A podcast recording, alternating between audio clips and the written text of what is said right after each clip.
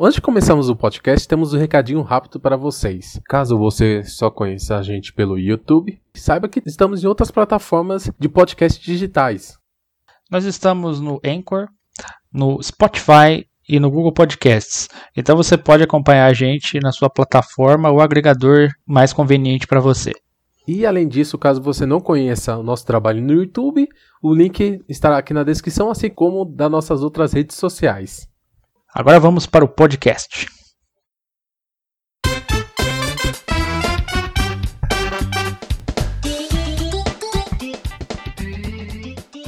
Senhoras e senhores, bem-vindos a mais um N64 Cast BR, o podcast do N64 Brasil. É, e hoje estamos aqui com duas presenças muito especiais.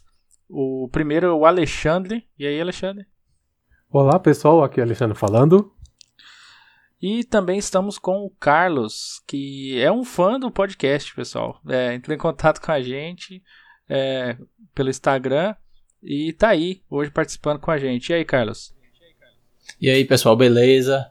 Bom dia, boa tarde, boa noite aí, né, a todo mundo que tá assistindo aí, ouvindo o podcast. É isso aí, vamos trocar essa ideia massa hoje e tamo junto, né? É isso aí. Ah, mas antes de a gente começar o assunto em si, é, Carlos, fala um pouquinho é, de você pra gente aí. É, como você conheceu o Nintendo 64, fala um pouquinho da sua vida. Ah, então. É, eu sou de Recife, né? Eu tenho 28 anos e tal. É, trabalho na área de design, formado em design. Eu também sou formado em arquitetura, só que é meio que uma área que eu deixei de lado e tal, e foquei em design. Também mesclei as duas, eu fiz pós-graduação em design de interiores. Assim, mas minha área de design é, é, mais a área da arte mesmo e tal. Eu gosto muito da parte de, de toda a parte lúdica e tal, né? Edição e tal, criação, motion, esse tipo de coisa.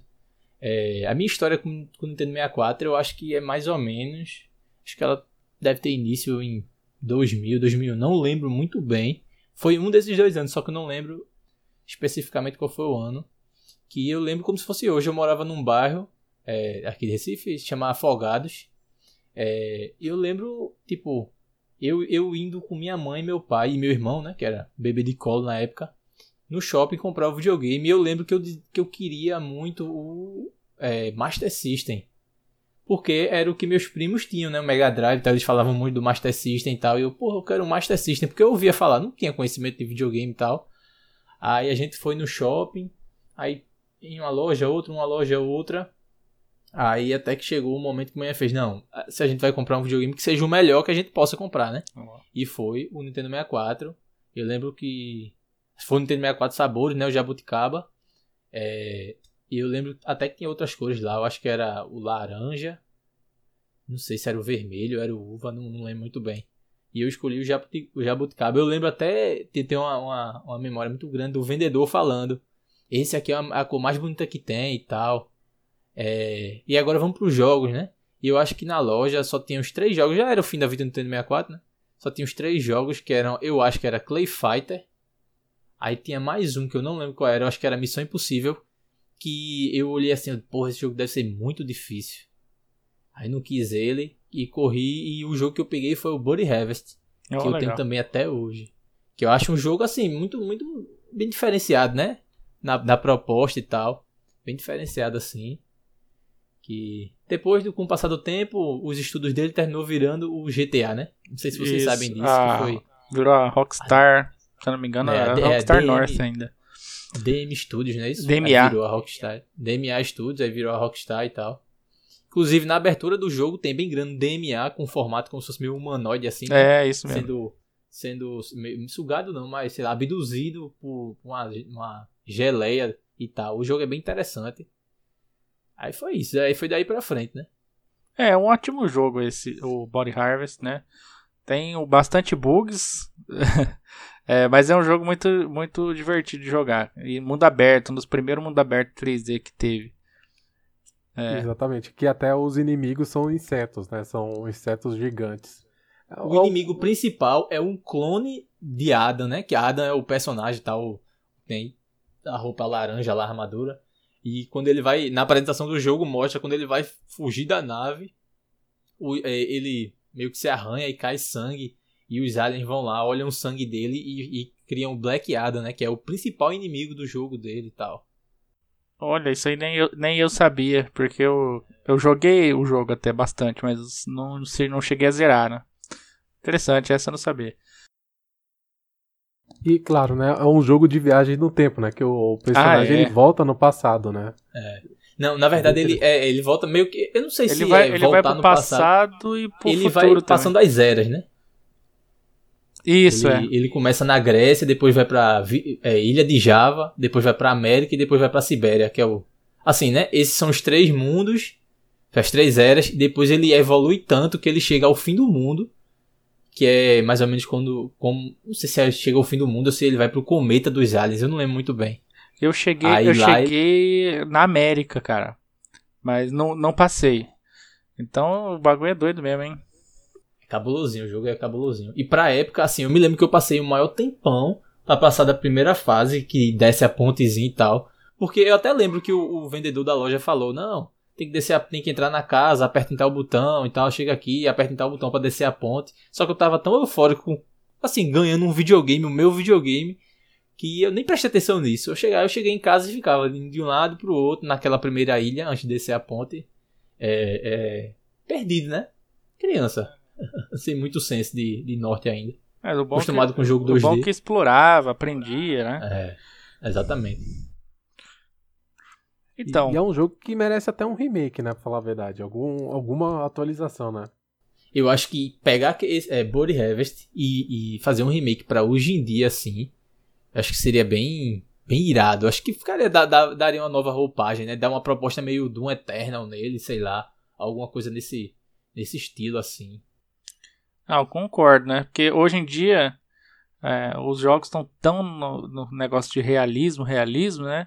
Que esqueceram um pouco dessas viagens na maionese que que tinha antigamente, né? Tipo aliens, tal, é, é, coisa sobrenatural, né? Então quase que não tem, não tem mais isso nos jogos hoje em dia. Então se tivesse um, um remake feito pela própria Rockstar, né? É, você enfrentar esses insetos gigantes aí seria seria muito interessante ver mesmo. Na, naquela época rolava muito isso pela influência, né? De Alien mesmo, filme e tal.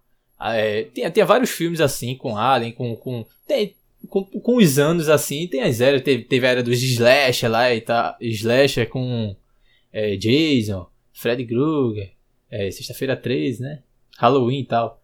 É, depois foi com essa parada meio de Alien e tal, viagem no tempo, e sempre vão absorvendo isso, né? Depois com aquela parada meio Matrix, Clube da Luta, meio filósofa e tal. E, e, as coisas vão se evoluindo assim. Aí eu acho que por isso não tem tanta essa tendência a ter um remake. Mas que eu acho que seria irado. Sem dúvida, velho. Ah, concordo, concordo. É, os tempos vão evoluindo, vão mudando, né? Daí a, cada tempo com a sua tendência, né? Mas realmente seria muito interessante de ver o remake. Então, é, e o assunto de hoje, né? Também não, não esquecendo do assunto é. de hoje. é, hoje vamos falar de, de um, um assunto que sempre volta e meia volta no grupo, né, de, de pessoas, né, fãs de Nintendo 64, porque o Nintendo 64 é conhecido muito pelos seus jogos de plataforma 3D. E, e claro, né, sempre tem aquela questão, né, qual é o melhor jogo, né? E sempre temos dois maiores candidatos que sempre são citados e, e geram um debate, né? Que é o Super Mario 64, né, que é um dos jogos de estreias, né? Um jogo revolucionário e o Banjo-Kazooie, que foi lançado dois anos depois, em 98, que também é um jogo importantíssimo para o Nintendo 64 e que trouxe algumas melhorias para a fórmula do, do Mario, né? Então hoje vamos é, conversar um pouco, não discutir né, necessariamente, mas conversar um pouco sobre esses dois jogos, quais são os acertos e erros de cada um deles, né? E eu até gostaria que nosso convidado, né, ele começasse, né? Ele falasse alguma coisa que sobre algum dos jogos, né? Pode ficar à vontade de fazer o que quiser. Então, eu vou começar pelo começo realmente, né? É, o meu, o, desses dois, o primeiro jogo, o primeiro jogo que eu tive contato foi o Mario 64. É, eu acho que eu me mudei para o bairro que eu moro até hoje, que é em Casa Forte, né? Na zona norte do Recife. é, eu mudei para uma escola bem maior que a minha. Eu estava numa escola mais de bairro, assim. Mais de bairro no sentido de ser menor. E eu fui, quando eu me mudei e tal, vim pra cá, eu fui estudar numa escola de freira gigantesca, que tinha é, é, muito maior. É, é, seria, é outro mundo, né? E eu lembro que eu conheci um cara nos primeiros dias que ele me emprestou o Super Mario 64. Aí quando ele me emprestou, é, era uma fita pirata, né? Aquela que tem um adaptadorzinho embaixo e tal. Eu cheguei em casa que eu fui jogar, essa fita não salvava. Ele disse a mim, ó, essa fita não salva e tal. E que quando eu fui jogar, eu fiquei impressionado, assim, né? Nunca tinha jogado. Assim, eu minha vida começou no Nintendo 64. Eu joguei um pouco de Super Nintendo e tal. O Super Mario Bros. foi muito pouco, não foi marcante na minha vida, assim como foi o Super Mario 64, por exemplo. É porque eu peguei e tal, joguei, já tinha um conhecimento maior de. maior e melhor de. De jogos assim, 3D e tal. Ao contrário de, de Buddy Harvest, né? De Buddy Harvest, eu nunca tinha jogado nada 3D. Quando eu peguei ele, eu fiquei perdido. Agora, eu só sei ir pra cima e pro lado. Agora eu tenho. É, é, é, é como se fosse a realidade, né? O universo 3D e tal. Aí eu já tinha mais um conhecimentozinho, já tinha passado um tempo. Aí quando eu joguei o Super Mario 64, velho, eu fiquei impressionado, assim, com o que é que tem que fazer e tal. Que doideira de subir, de pular. Aquele, aquele castelo lá, tem um hub tem várias fases e tal, e você tem o, grande fator replay, né? As fases, você enfrentar elas várias vezes, algumas até mudam de configuração e tal. Quando você pega a primeira estrela, vai pegar a segunda, vai pegar a terceira, é de outra forma. E foi bem impressionante, assim, para mim mesmo, quando eu joguei é, Super Mario 64, né? Já o Banjo Kazooie foi também nesse colégio. Eu lembro que eu conheci um, um menino de, de outra sala, de umas salas antes da minha, assim. Aí ele me emprestou o jogo, que eu cheguei em casa também. É assim, é o, o Mario melhorado, né? Digamos assim, né? É pegar o Super Mario Bros. e potencializar ele, deixar ele mais detalhado ainda do que ele já era e tal. E vira o Banjo Kazooie. E eu lembro que eu joguei muito e tal, só que também eu fiquei meio perdido. Isso, assim, já fazia uma cota de tempo que eu já jogava videogame tal. Já tinha jogado Star Fox, já tinha jogado outros jogos, né? É... Quando eu comecei a jogar o Banjo Kazooie, eu, eu me senti perdido de novo porque é um jogo também de plataforma, só que com a, com, é, é, muito maior e tal, muito mais imponente, assim, as coisas que tem, muito mais diálogo. Não tem tanta aquela sensação de estar tá só. Você tem, tem o Mario como personagem sozinho, né? Tem, claro, tem as bombas, tem o pessoal que você conversa, tem os todos. Só que no Banjo Kazooie você pode conversar com muito mais personagens, o jogo é muito maior. Você conversa entre o Banjo mesmo e a Kazooie, né? Eles se falam e tal tem, tem você aprende habilidades, né? Tem habilidades específicas para se aprender. Acho que foi, foi outro conhecimento que eu achei massa, assim. Não cheguei a zerar o Banjo-Kazooie. Cheguei bem perto do final, mas não cheguei a zerar. Aí, o que eu me apaixonei até hoje, assim, quando eu, eu voltei a colecionar videogame e tal, que eu passei um tempão, assim, com videogame, eu tinha e tal, mas ficou, ficou guardado, né? E eu com, sei lá, cinco jogos, hoje em dia eu tenho vários, é, foi o Banjo-Tooie. Banjo-Tooie, assim, pra mim, eu sei que muita gente fala que é, é meio. Quando eu digo isso, diz que é nada a ver e tal. Mas para mim, o Banjo Tooie ainda é melhor que o Banjo Kazooie. Assim, com, assim como o, o, o Zelda Majora's Mask é melhor do que o Ocarina of Time. Não sei, é porque eu, eu, eu tive mais apego com isso, né? De, do segundo, para mim, eu ter, ter, mais uma desenvoltura do que o primeiro. Olha só, interessante. E, e eu te, deixa eu te fazer uma pergunta. Você zerou o Banjo, o Banjo Tooie? Ah, o Banjo zerei várias vezes. Olha só. Eu lembro que eu era oitava série, eu tive catapora no fim de ano, no final do ano assim. E eu lembro que eu tinha que estudar matemática, eu estudava um pouco de matemática. Aí quando enjoava assim de estudar, eu ia jogar Banjo Tu e tal. Eu lembro que chegou uma parte que eu fiquei meio travado, eu disse, pô, eu acho que eu não peguei alguma coisa durante o jogo que eu não tô sabendo e tal. Aí eu reiniciei o jogo todinho. Aquele jogo eu achei excepcional, principalmente o último último hub dele, assim, que é o do que você vira uma abelha. Aquele mapa ali eu acho irado, velho. Ah, cara, interessante você falar isso, porque geralmente as opiniões, inclusive a nossa aqui, eu, minha e do Alexandre, é, é o contrário, né? É, no caso do Banjo Tui, porque assim, é, eu concordo com você é, que o jogo é, é maravilhoso, cara, na questão gráfica, na questão da trilha sonora. Esses dois quesitos são bem melhores que o. Não, não vou dizer bem melhores, que o outro também era muito bom. Mas são muito bons, cara. É, os gráficos, trilha sonora, é, o mundo, os ambientes, as fases, tudo é, é, é sensacional. Mas para mim, cara, eu, eu, nunca consegui zerar o Banjo Tooie é, por conta do da é não é nem isso, cara. Ele é, ele é muito como é que fala assim, tem muito backtracking, né? Você tem que ficar voltando, tem coisa que você não consegue ah, resolver. Eu achei que tu ia falar do, da parte mais cabulosinha que tem, mais chatinha, que é o desafio final da bruxa que você tem que fazer o jogo de palavras, né? E antigamente a gente com o inglês era bem diferente do que hoje em é, dia. No Kazooie tem é... isso também. Aí essa parte aí que eu vi o pessoal mais parar. Então, é, eu no Kazooie acho que é a mesma coisa. Tem isso aí também. Né? Quem não, não tem conhecimento de inglês sofre um pouco ali, né, naquela parte. Mas o, eu nunca zerei por causa disso, cara. Porque eu sempre ficava perdido no jogo. Ele é, ele é muito maçante nesse lado, assim, entendeu? É, o Alexandre.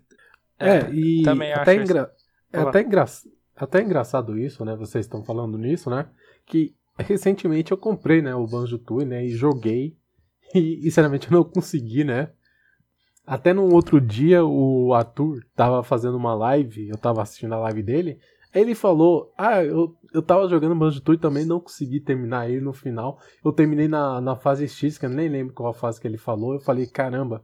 E pior que eu parei justamente na mesma fase que ele falou. Que acho que é aquela fase lá da da fábrica da Gruntilda, acho que é fábrica é. dela. Eu acho que eu não passo dela ou, ou passa, não lembro. Enfim. Que você, então, desce a, você desce uma ponte, né, e tal. Isso, exatamente. E foi justamente naquela, naquela mesma fase que ele não conseguiu prosseguir no jogo, foi também a minha. Foi aquele ponto, tipo, putz, eu não tô conseguindo, velho. Ah, não, tipo, não tô me divertindo muito com esse jogo, sabe? Eu tentei, eu, eu, eu, tentei, mas é, é difícil, não, não, não desceu pra mim. É porque realmente... o, fator, o fator replay dele não é como o de Mario 64. Eu não sei explicar também. Mas assim, era muito mais cativante o Mario 64 e tal. As fases eram, eram mais, mais certas, assim, né? Porque no Banjo é, você tem que, às vezes, juntar um quebra-cabeça, pegar uma coisa para abrir uma fase, separar, não sei o que, não sei o que.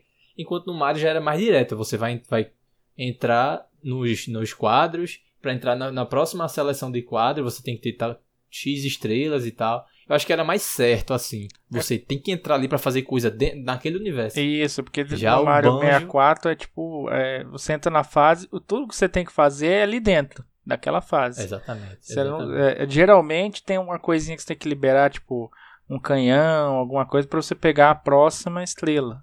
Daí que você não, não consegue pegar antes, né? Mas, enfim, mas no, no Banjo Tooie, não, desde o começo você já tem coisa que você só vai aprender lá no meio do jogo para você para você poder passar, entendeu? Eu acho que esse é o problema pra, pra mim é, nesse jogo. Mas eu, eu, eu, eu, tipo assim, eu gosto tanto dele, mas eu também tenho esse problema, eu fico meio dividido com o jogo. Eu não falo de, de forma alguma que eu não gosto do jogo. Mas também eu não consigo, eu não consegui até hoje terminar ele, que, que é minha vontade, né? Já tentei jogar com a minha mulher também, que ela também gosta de banjo. Do, ela gosta muito do banjo Kazooie. E a gente chega mais ou menos na metade e cansa e não termina nunca. e, e, assim, o jogo, ele tem mais variedade em comparação ao original. Assim, porque você tem fases que, ah, você tem minigames, aí você tem uma fase que é meio um, um first um person, um FPS. Então você tem algum, uma variedade lá no jogo maior em comparação ao original. Mas eu acho que, tipo, foi um pouquinho ambicioso demais. Exagero, ah, tipo, né? Foi exagero demais, eu acho, na minha opinião, claro. Eu acho só Não, e, coisa, e, depois é dele. Eu acho que as fases são grandes demais também. Pra você, às vezes você tem que atravessar a fase e é longe pra caramba pra você fazer uma coisinha de nada, né? Você se perde. Enfim, é, era só isso que eu queria falar. e depois dele ainda veio o Donkey Kong, né? Que é, que, que é maior ainda, que é mais exagerado ainda. É, exatamente. acho que a turma já foi meio que. Não, não, não perdendo a mão, mas eu acho que o pessoal queria oferecer demais para quem só queria um negócio mais enxugado. Como era o Mario 64, por exemplo. É, o Donkey Kong tem o mesmo problema. Eu, eu gosto muito do jogo. Mas também não, ter, não consegui terminar até hoje, justamente por causa disso. E o Donkey Kong é pior porque depende do personagem. Às vezes você tá no lugar lá e não consegue fazer o troço porque tá com o personagem errado. E, e assim, até até falando sobre em questão de fase, como você falou, o, no caso do, do Super Mario, a questão das fases são tipo assim: ah, é, é mundo aberto, mas você entra meio que para fazer algo específico. Certo? Você até pode fazer alguma coisa não exatamente específica que a fase te indica. Você pode fazer até outra coisa. Mas é, e é, é geralmente até é mais rápido. Você entra, vai lá, pega estrela, você sai e volta. Que algumas pessoas não gostam disso, né? Da tanta re, repetição que você tem que fazer no, dentro do jogo. De, ah, você tem. Ah, uma estrela tá lá em cima da, da, da montanha, por exemplo. Aí você sai, você tem que voltar para pegar uma outra estrela que também tá lá em cima. Você tem que fazer o mesmo percurso diversas vezes. É. Eu acho que a parte mais chatinha, talvez, dessa, desse fato de ficar se repetindo é você, quando pega uma estrela, você sai do mapa e volta e reinicia o mapa. A não ser que você seja aquela, aquela parte que você pega sem é, moedinhas, né? Que você pega a moeda e pode continuar o jogo se quiser. Exatamente.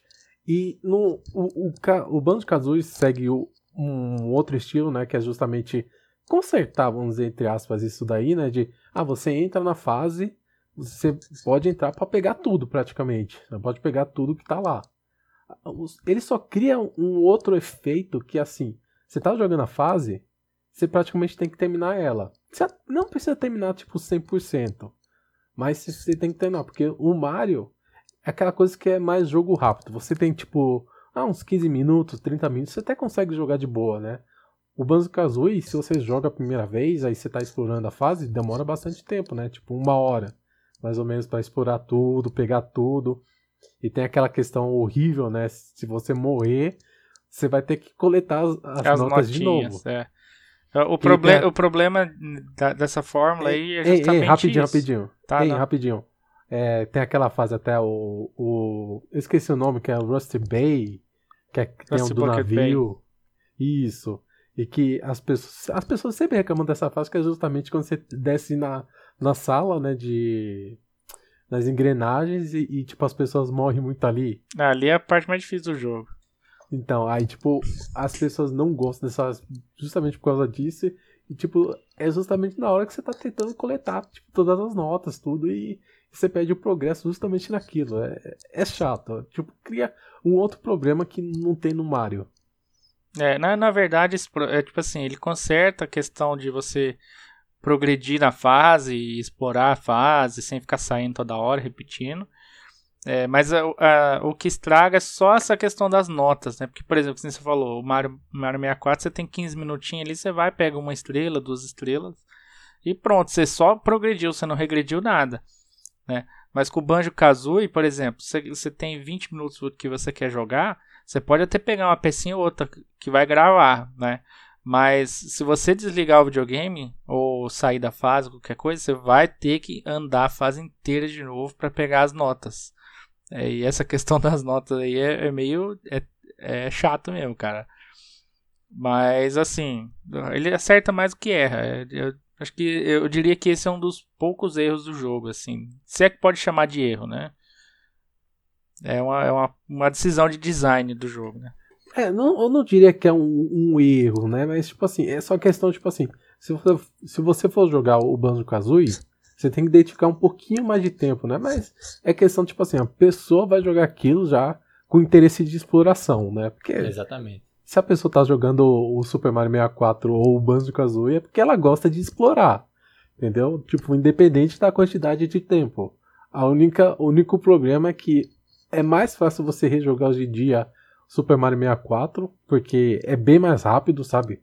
Uma pessoa que tem pouco tempo na vida, você consegue jogar mais rápido, enquanto o Banjo Kazooie não. Você, é, você dedica um pouquinho mais de tempo no jogo.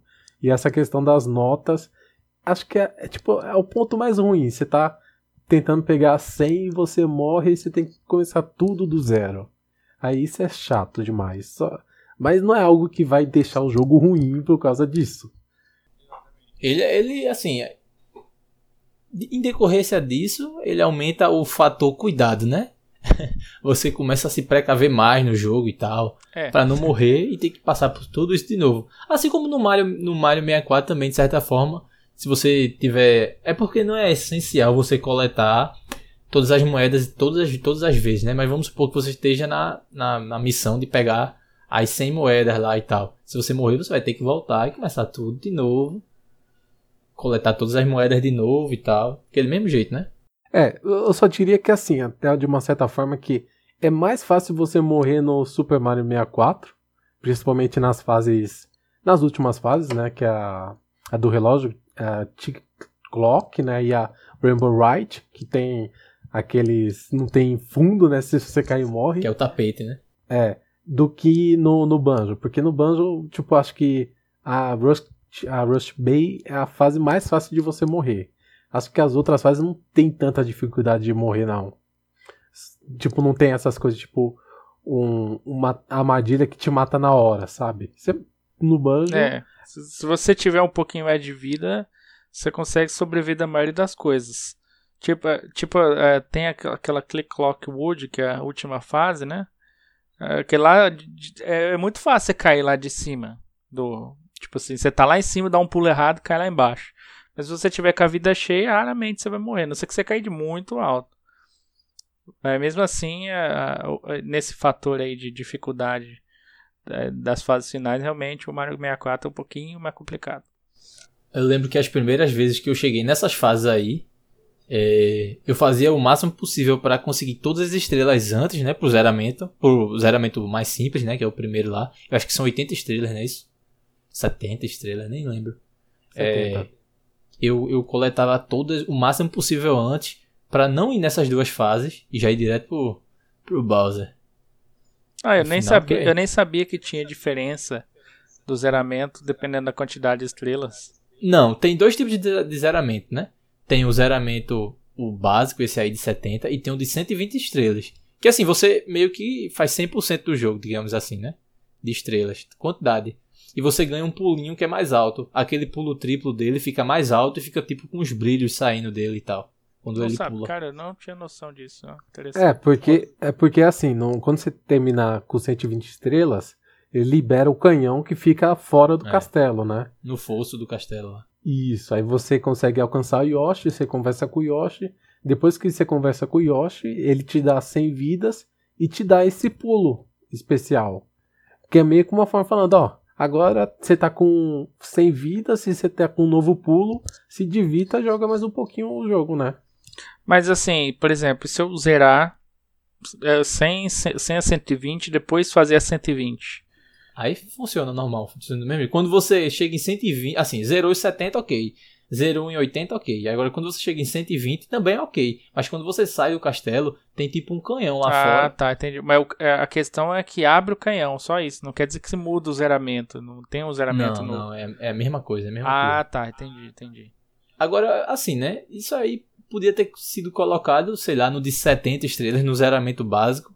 Porque estimulava você a zerar de novo, ou fazer o jeito. completar, né? Na verdade. Completar até 120 com um pulo e tal, melhor. Podia ter, podiam ter estrelas que você só conseguisse com esse pulo. Mas não, assim, quando você chega em 120, você ganha o pulo, mas não tem mais nada para fazer no jogo. Seria interessante mesmo, porque. É, se, tipo, você se liberasse, por exemplo, o canhão antes, para você ir lá pegar o pulo e tal, né? É. E. É, realmente seria mais interessante seria mais um artifício de modificação do jogo, assim, de, de, de, de layout, assim, né? Você conseguir estrelas que você não conseguiria nem com chapéu, nem com um pulo normal, nem de outra forma. É, exatamente. Isso que você está falando faz todo sentido, né? Porque a ideia é incentivar o jogador a, a jogar, jogar mais, a jogar mais, explorar mais. Faria mais sentido você, tipo, fazer. Ah, você, é, faz, dar isso ao jogador. Talvez só no final você vê o Yoshi, né? Talvez modificar isso. E, pô, aí o jogador teria mais vontade de pegar. Ah, não, agora eu vou tentar pegar as estrelas que eu não peguei. Ou ir naquelas duas últimas fases que são bem difíceis. É, exata, pronto, exatamente. Podia, podia você usar esse pulo que é maior, bem maior, bem mais alto. Você usar naquelas duas fases seria, seria assim, eu acho que daria outra desenvoltura no jogo, né? Daria outro aspecto pro, pro gameplay. É, e tem um, tem um outro aspecto do Banjo-Kazooie. Acho que esse é o aspecto que eu mais amo e odeio no jogo ao mesmo tempo. São duas coisas tipo aquele bittersweet, né? Que é o agridoce. da, do jogo. Que é justamente o final do Banjo-Kazooie, que é o quiz. A essa, ideia... Essa parte é cabulosa mesmo. A, a, o quiz, a ideia do quiz é, inteligente, certo? Porque o, é, subverte a ideia do jogo, né? Que normalmente, ah, você tá no final do jogo, você vai pro boss final, né? Mas não, no Banjo-Kazooie você tem um quiz que é justamente, opa, agora vamos pegar a pegadinha lá e agora vamos testar seu conhecimento se você prestou atenção nas coisas do jogo. Eu acho legal a ideia do, do coisa, mas o que acho que destrói, o que deixa essa parte ruim, são as perguntas referentes a Gruntilda. Aquilo dali é o que acho que torna aquilo ainda mais pior. É. Não, mas na verdade não é só isso. Eu diria, não, não, não que, é eu diria que o problema pior é ser aleatório, né? É, tipo... isso que eu ia falar. Eu, eu ia chegar nesse ponto, né? Uhum. Porque é, mas só explicando para as pessoas, né? Que durante o jogo você vê a irmã, acho que é a irmã, é a irmã. da Gruntilda, que é a, a Brentilda. Tem a isso. bruxa e a fada, a fada é a irmã. Isso. E ela vai contar tipo alguma curiosidade sobre a Gruntilda. E acho que pro jogador normal, ele vai meio que ah, pular, porque isso não é importante pro jogo em si, porque ela não dá dica importante sobre o jogo, como jogar, algum segredo, nada.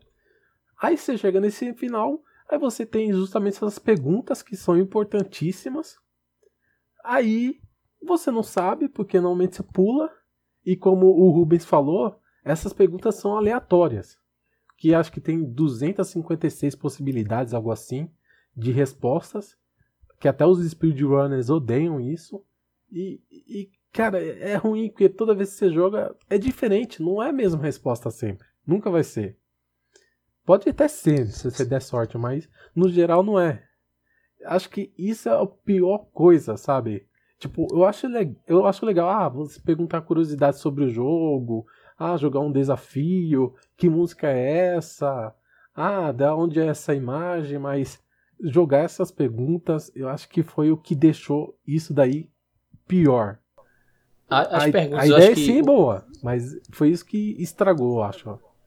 Exatamente, eu acho que a ideia é boa, mas a execução que foi feita de uma forma muito complicada, principalmente para outras línguas assim, né? No caso a gente brasileiro, com sei lá, 13, 14 anos, 10 é. anos, nem todo mundo tinha tanto acesso assim a, a inglês e tal. Ah, Às vezes tinha um dicionáriozinho em casa. Mas essas perguntas aí, elas eram. Realmente era, era mais difícil do que o boss. Que vinha depois, que era um tanque de guerra e tal. Era mais difícil que o boss. Mas quanta, quantas crianças não devem ter morrido ali, sofrido ali, hein? É, Sem saber o que tá falando. Ali. É, mas é que, é que nem vocês falaram. A, a, a ideia foi ótima. Inclusive, a, as partes que não é a pergunta sobre ela é excelente. Mostra a parte do jogo. É, você tem que dizer onde é, toca uma música. É, perguntas tipo assim, tal lugar, quantos, quantos disso tem? Tipo, isso é interessante. É, se você prestou atenção no jogo, você, você consegue responder. Mas essas perguntas aí, cara, é, se, se, pelo menos não fosse aleatório, você teria a, o benefício de decorar, né? Você poderia decorar é. qualquer resposta e pronto. Ou pesquisar na internet, né? Mas nem isso você pode. ah, é. O negócio é, é uma coisa que dá para fazer, no caso, é você andar o jogo inteiro, anotar tudo que a irmã dela falou e depois ir lá, né? É só que aí é, é fogo, você pedir pro jogador voltar só para fazer isso é. é. já, é, já é ruim, sabe? Se fosse algum item, alguma coisinha, talvez até que iria, mas voltar só para conversar com a irmã dela para pegar as respostas aí já acho um pouco demais. É, tipo, eu acho que só testar o conhecimento do jogador em relação ao jogo já é suficiente, sabe? Porque é normal que a pessoa vai, pelo menos, se lembrar de alguma coisa e vai conseguir de boa, porque cada fase do Banjo-Kazooie é memorável. Você se lembra bem de cada claro. coisa, alguns personagens, porque os personagens, a gente nem falou deles, eles são carismáticos, são memoráveis, sabe? Então, o, até aí funciona. É justamente só essas perguntas da Gruntilda que realmente estragam um pouco a experiência. Logo, assim, e depois de você já ter passado horas e horas e horas durante o jogo, que já é bem complicado, aí no final chega uma, uma, uma das piores barreiras do mundo, que é a barreira da linguagem, né? Tem isso aí também. Exatamente. E complicado também é assim, né? Você saber decorar tudo. Vira um show do milhão o jogo, né? De repente vira um show do milhão e você fica meio perdido. É, pior, é justamente isso, o show do milhão. Boa. E, Boa e assim, né? Nesse sentido, eu até gosto mais das fases do Bowser, que é mais, que é mais um jogo de plataforma mesmo, bem mais linear, diferente das outras fases, do que a- essa fase da- do quiz da, da Gruntilda. Apesar que o- a, a luta final É, da Gruntilda é muito melhor do que a, a, a luta final com o Bowser. Porque É, a luta. a, a a luta com o Bowser, ele, ela ficou bem assim, bem. Não sei, acho que não intensificaram mais, né? Porque é sempre a mesma coisa É. e tal. Só, só no terceiro que ele ainda dá uma modificadazinha que você nem espera que ele vá fazer aquilo, né? Que é tipo pular, quebrar a plataforma lá e tal. Lançar chamas de, de outra forma. É, eu acho que realmente a luta com o Bowser ficou bem capenga, assim, bem. deixou a desejar.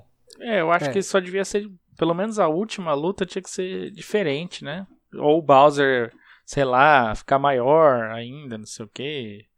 Fazer algum, alguma modificação na batalha, né? Mas a- Exatamente. A última do Banjo é sensacional mesmo, cara. É uma, é uma luta memorável. A do Bowser é mais, mais do mesmo, né?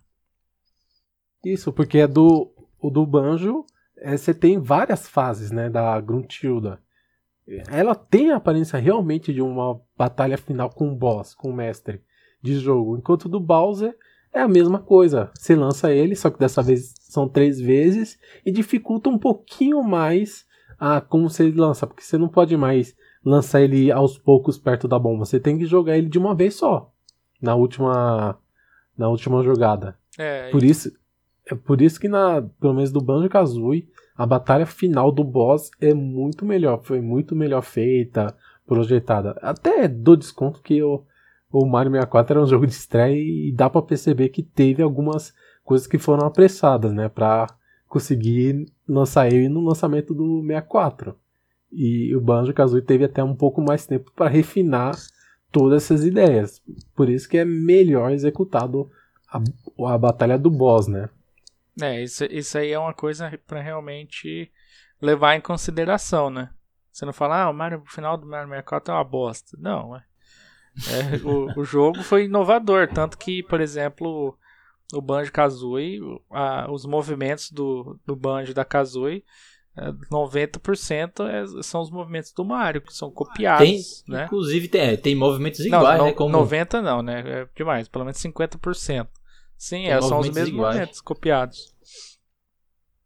Então, assim, é um jogo que, que marcou é, época e, e, e definiu um novo padrão na época, né? É, mas assim, realmente se tivesse um boss, quer dizer, um Bowser final ali mais trabalhado, seria tipo assim, elevaria o jogo ainda mais, né? Talvez se o último, o último Bowser fosse o segundo Bowser, né? A, a segunda vez que você enfrenta ele, ele tivesse as atitudes do terceiro. E no terceiro ele fosse, sei lá, em um mapa maior, talvez, sei lá, em um tipo. Outro, tipo de ambiente. E também podia ressaltar aqueles clássicos, né? De jogar os machados e tal. Ficar Ah, sim. voando. Podiam, assim, ter, ter dado uma. deixado mais lúdico ainda o final e fazer esse fanservicezinho e tal. né? Acho que seria. Que, que, que seria mais é, encorpado o zeramento. Ah, sim, com certeza. Com Mas não certeza, deixa né? de ser ruim, de ser bom, quer dizer, de, de ser ruim. Não deixa de ser bom de qualquer jeito. É um ótimo É, jogo. Isso é um detalhe, um detalhezinho, mas o jogo como em todo, o jogo como um todo assim é excepcional. É, não vai deixar de ser ruim. É, não, eu E- falei errado. Agora, assim, tiveram duas curiosidades. Ah, Na verdade, é uma, uma coisa só, né? Cada um tem uma. Que, assim, eles são provenientes do Super Nintendo, né? Ambos os jogos, né? Com, com o chip é, Super FX, né? Que foi aquele do Star Fox e tal. Aquele que usaram também no, no Donkey Kong e tal. O Mario, ele é proveniente, assim, né? A ideia dele começou nesse chip aí. Porque o pessoal da Argonaut é, desenvolveu ele e tal. E eles queriam fazer um jogo do Yoshi, né? Que terminou não sendo do Yoshi, virou um jogo chamado Croc. É, The Legend of Goebbels. Do, do Super Nintendo, ele foi lançado em 97. E Aí transferiram ele pro, pro Nintendo 64, né? O Super Mario. Já o Banjo, o Banjo Kazooie, era um outro jogo que não tinha nada a ver, né? Não sei se vocês sabem e tal. Era um jogo chamado Dream, que era um é de pirata e tal. Que era um jogo parecido com o Mario RPG, assim, meio, meio Donkey Kong, meio Mario RPG. É vibe bem hair mesmo. Aí ele terminou que foi sofrendo modificações, sofrendo modificações e tal. E virou o Banjo Kazooie. O Banjo antigamente chamava Edson. E. ah, é verdade. É. Chamava Edson, que era o, o piratinha com a espada e tal. E o. A Kazooie antes era um cachorro, né? Nesse outro jogo Dream. Que era o Dinger. Aí ela, eles substituíram e tal. Foram, eles já, já começaram a substituição no Super Nintendo. Mas quando conseguiram né, o kit de desenvolvimento do Nintendo 64, modificaram completamente o jogo até virar o Banjo-Kazooie.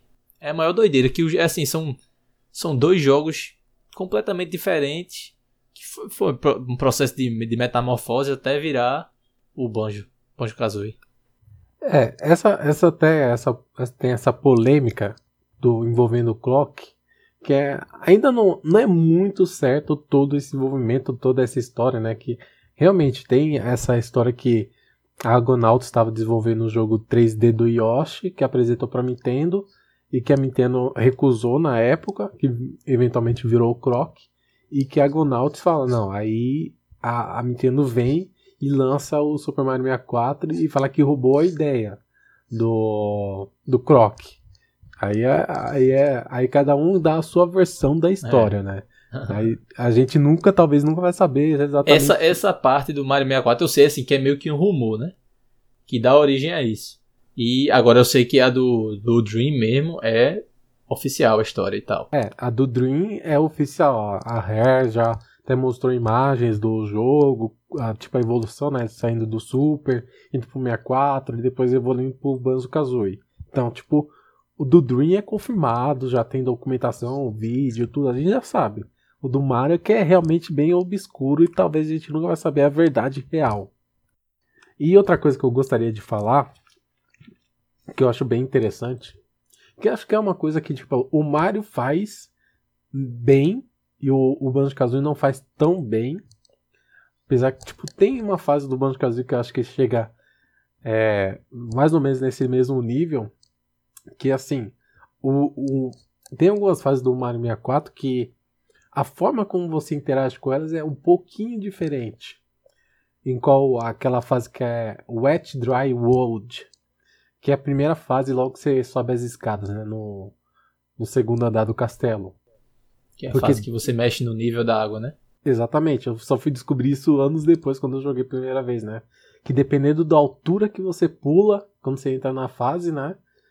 a, o nível da água vai estar tá totalmente diferente. Então, se você pular bem baixo. Mas você consegue modificar o nível da água dentro da fase. É, consegue. Tem como modificar. se fosse uns.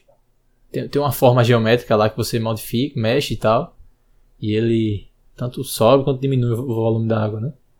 é, é tipo a, questão, é tipo a fase do, do relógio também, dependendo da hora que você é. entra. É, a, as peças se movem, quer dizer, o relógio se move mais rápido, mais devagar, ou às vezes está até parado. Né? Mas é, essa, essa, falar... essa aí do pulo eu não sabia, não. Ou não lembrava, pelo menos. O, é, e o interessante dessa fase é que eu acho que talvez ela influenciou o tempo da água do Ocarina of Time. Porque o Ocarina of Time tem esse tempo que tem mais ou menos esse mesmo conceito de níveis de água, né?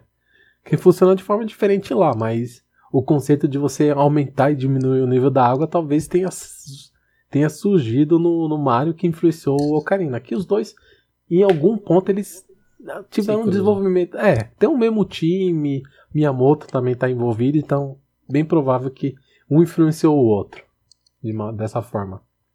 E, e tem também aquela fase que é, esqueci o nome dela, que se você entrar numa pintura, você vai entrar nela gigante, e se você entrar na outra, você vai entrar, tipo, é minúsculo, sabe?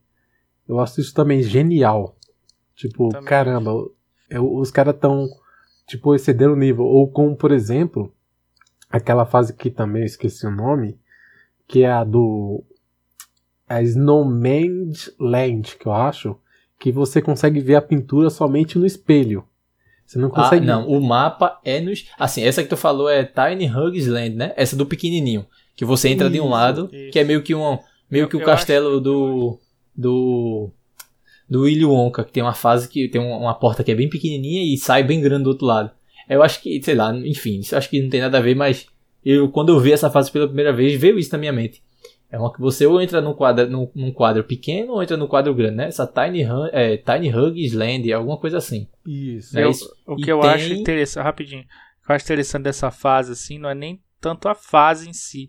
É quando você vai entrar no corredor lá onde você entra nos quadros, se você fica no meio e você olha para um lado você olha para o outro, parece que é, é, tipo, é o mesmo tamanho, a mesma distância. Mas conf- conforme você tipo, vai em direção ao, ao, ao quadro, no, no grande é enorme o corredor, você tem que andar pra caramba. E no outro é curtinho e pequenininho, cara. Eu acho isso sensacional o efeito que eles conseguiram ali. É É muito uma massa. ilusão de ótica muito bem feita. Sim, muito foda. E- pode continuar essa- falando aí que você tava falando. É, a- e tem essa do, do Snowman's Land, que você só vê essa fase justamente quando você tá olhando no espelho, né? Que tem aquela sala que você tem um espelho, né? Que você consegue até ver o Laquito. Aí quando você tá. E é justamente feito de propósito, né? Pra você, tipo, perceber, opa, aquela parede não tem uma pintura, mas no espelho tá mostrando uma pintura. Exatamente. E Nessa também- fase você consegue ver realmente o Laquito, assim, né? Que você olha É. no espelho e ele tá atrás de você e tal. É um negócio bem interessante também. Também existe um rumor sobre isso. Que, assim, dizem que. Eu acho que é o 3, né? Super Mario 3. Super Mario Bros 3 é um. Isso aí é verdade, né? Confirmado que é um- uma peça teatral e tal, né? E que no Super Mario 64 é a gravação de um filme. Porque no Satellaview do Super Nintendo, é aquele. aquele como se fosse o, o 64DD do Super Nintendo, que você entrava na internet e tal. Tem lá, tem a imagem na caixa, aí tem uma imagem que mostra o Yoshi, é, Laquito filmando, alguém segurando um microfone e tal, o Mario atuando, e o Luigi como se fosse diretor, assim, sentado na cadeira de diretor com, com aquele alto-falante e tal. ah, Uma doideira retada isso aí. é por isso que o Luigi não tá no jogo, então. É, Tá explicado. Porque ele é o diretor. É. É. E, e tem também aquela outra fase também que é do deserto, né? Que fica no porão. Que é. Esqueci o nome dela agora. Sand, é, é Sifting Sandland, é alguma coisa Isso, Sandland, isso. né? Isso. Aí, e tipo assim, ela. Você tem que. Pra você descobrir ela, você tem que tocar na parede e ver que ela, tipo, se mexe a parede, né? Que ela não tem um quadro mostrando lá.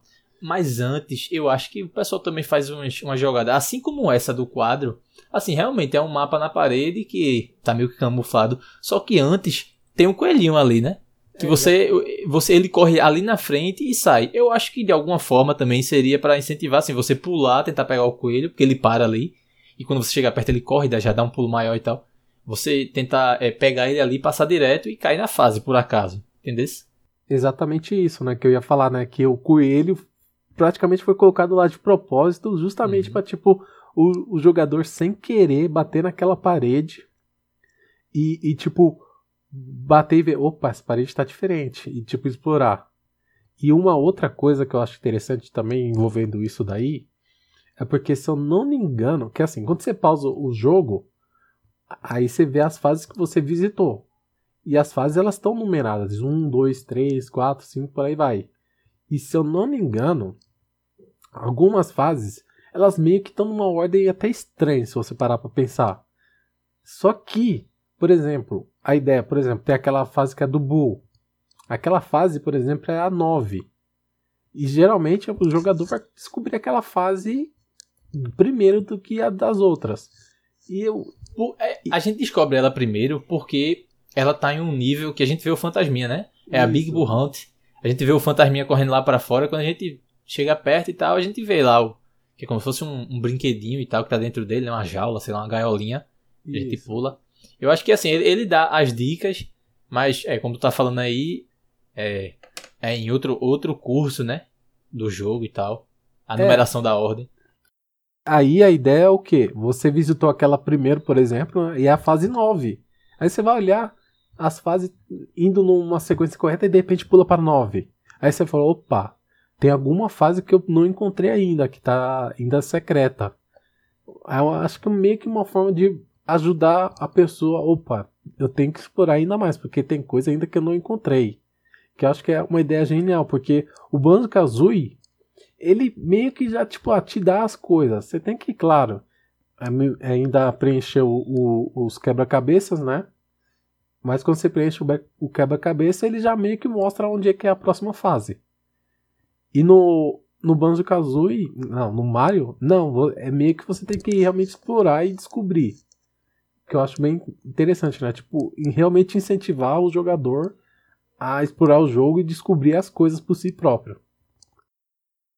Eu lembro que a primeira vez que eu, eu descobri essa fase assim, essa no, é, Snowman Land, eu fiquei meio, meio perdido assim também. Oxê, tem uma fase aqui e tal. Eu não reparei nisso do, do espelho, só vim reparar muito tempo depois, assim, quando eu descobri que tinha uma fase ali e tal, pra mim era só uma fase. Aí depois que eu reparei nisso do espelho, né? Que tem um lado e, e, e não tem do outro e tal. Isso viu bem depois. Isso. Essa do. do da é, é Shift Sandland, eu acho que é essa, da, do Egito lá, da pirâmide. É, um amigo meu tinha me avisado antes. Tem um mapa na parede e tal. Aí a gente entra, é, pula lá e entra e tal. E, e claro, né? Mas no caso do Banjo Kazooie, ela tem uma fase que é genial, que é justamente a última, que é a Click Wood. Cara, aquela fase a ideia, o conceito dela é genial, né? Até se você quiser explicar um pouco melhor, Rubens, como é que ela funciona. Eu acho ela genial também, cara. É, é, ela é enorme por causa disso, né? Você entra na fase, você entra, você se sente entrando como se fosse numa outra, outro hub, né? Assim, porque é, você tem mais quatro portas para você entrar. Daí, no caso, é a mesma fase, só que tipo, são estações do ano diferentes. Então, acho que tem uma ou duas abertas já quando você entra na fase, e você tem que liberar as outras lá dentro. Daí você começa na. Se eu não me engano, é a primavera, que é a estação mais verde. É, depois vai, vai seguindo. Daí tem o verão, que tá mais coisa mais seca. Depois a, no, no, no outono as folhas já caíram, tudo. E, e, e todas a, Tipo assim, a fase em si é uma árvore enorme que você tem que escalar e as coisas vão modificando. Tem, tem coisas que estão sendo construídas que depois na, na próxima estação já está terminada. É, tipo assim, onde tinha folha na estação para você pisar, depois já não tem mais, porque secou ou caiu, entendeu? É, a, a fase em si ela modifica? Por causa da passagem do tempo. E isso é sensacional, cara. É, tem coisas que você começa ali no. Tipo, fazendo na, na primeira fase, que vai dar um efeito. Tipo, na primeira fase, não, na primeira estação, vai dar efeito lá na última estação. É, por exemplo, tem uma, uma águia lá que você choca o ovo, depois nasce uma, uma águia bebê, e se alimenta ela durante as estações, no, na última estação ela já cresceu e voa e te dá uma coisa. É interessante. Essa fase é, é muito foda. Esse, é, esse, esse tipo de jogadinha assim do. Esse tipo de jogadinha, assim, eu acho que é, é majoritariamente no começo, assim, claro, da ré. A galera, eu acho que era uma galera bem. Eu não, não faço a mínima ideia de como eram as pessoas do estúdio, mas eles têm uma criatividade muito além, muito fora da caixa para muita coisa. Por exemplo, isso aí. De ser um negócio bem, assim, desconstruído, né? Você faz, faz uma coisa agora para repercutir depois e tal. É, é, eles são, eles eram à frente do tempo deles, esses caras muito, eram muito, muito criativos, cara. É, inclusive parece que o, o time lá que fez o, o se eu não me engano, o time que fez o GoldenEye, né? O que ah, fez o GoldenEye era tipo assim, acho que metade era tudo cara novo que nunca tinha trabalhado em um jogo, mas uma galera criativa que tinha altas ideias e fizeram é, um jogo é, tipo, esse clássico aí, né? É, eu não sei se, se a questão do Banjo foi isso também, ou foi parecido. Mas realmente o Banjo tem umas ideias ali que, é, que são muito boas nessa questão, assim. Tipo assim, a, o design dele é muito bom, né? Pena que depois dos outros jogos seguintes a gente sabe que, o que aconteceu, né? Que eles é, aumentaram a escala de tudo, né? E daí ficou esses jogos mais difíceis de você terminar, mas. Mas no Banjo acho que foi o equilíbrio perfeito ali, cara. Da, dessa questão, assim, de. de, de história, é, colecionáveis, é, ideias boas tudo mais. É, e, e, claro, lembrar que na, na Rare você tem times totalmente diferentes. Então, o time que desenvolveu o GoldenEye é diferente do que desenvolveu o Banjo-Kazooie. E é um outro time que desenvolveu o Donkey Kong 64. Outro time desenvolveu o Conker. Outro time desenvolveu o Jet Force. Então, são times totalmente diferentes dentro de um próprio estúdio lá dentro, entendeu? Então, tipo, não é tão falando que só um estúdio foi criativo. Todas as ah, equipes lá dentro, dentro lá são criativas. Tinha ideias boas que estavam fervilhando ali parece que lá estava até o ápice né, na, nessa geração. E uma outra coisa também que eu gostaria muito de falar, que eu acho que é muito criativa nesse jogo, que não tem no, no Mario, mas o Banjo tem e foi sensacional a ideia que eles usaram, que foi das transformações. Ah, é Aquilo dele é muito, muito legal, muito divertido. E, cara, aquilo dali foi genial que eles fizeram. Dá, tipo, um, algo a mais no jogo, sabe? Um toque a mais que, que não tem no Mario, que você percebe, cara, e que foi só, acho que adotado só no Mario Galaxy, que tem essas transformações. Transforma as, as transformações eram bem chave, assim, em alguns momentos do jogo, né? Eu, eu tenho mais memórias das transformações, assim, do. Do Tui, né? Eu lembro, lembro bem do você virando carro, virando máquina de lavar, é, formiga, virando também. É, tem um ventilador. O ventilador não. Eu não sei se era um ventilador ou se era um avião, não lembro muito bem disso. Tem, tem algumas coisas assim que eu achava genial também, de você virar a coisa. Tinha um que era um submarino. Sim, tinha aquela estatuazinha lá da Maia, né? Também. Sim, sim, gigante, é esse mesmo. Uma coisa que eu acho legal nessa questão é que além de você ter, tipo assim, transformar para você é, pegar algum colecionável, fazer ou passar de alguma parte nesse sentido, né? É, geralmente, sempre quando você se transformava, é, tipo assim, os outros personagens reagiam de forma diferente com você também, né? Tipo, é, quando você virava formiga lá, é, as formigas conversavam com você, é, quando você virava abelha, as abelhas lá na, na colmeia reagiam diferente com você e tal. Acho isso um toque bem bacana também. É, e uma coisa interessante, né, que no primeiro jogo, a ideia de você se transformar numa geladeira é uma piada. Você pegava, opa, foi sem querer, né? E ah, é? trouxeram é. isso de novo no, no segundo. E, cara, como os caras são, são inteligentes, né? Tipo, você tem uma piada lá, você constrói a piada e você utiliza ela no segundo jogo também. Ah, acho que foi a máquina de lavar. Isso aí, não foi a geladeira. É a máquina de lavar. Isso, isso a máquina foi sem querer e volta e transforma o certo depois no, no, no Kazooie. E no Tui tem uma tem a transformação correta para você se, seguir na fase. Tem muita... No, no Tui é na própria... No, no estágio que vocês disseram que não não curtiram muito, que era na Gruntilda Factories, que é a fábrica. É, né? acho que é essa aí. Que, que é, é lá que você vira a, a máquina de lavar. Então, a. A. Caramba, o que, que eu ia falar?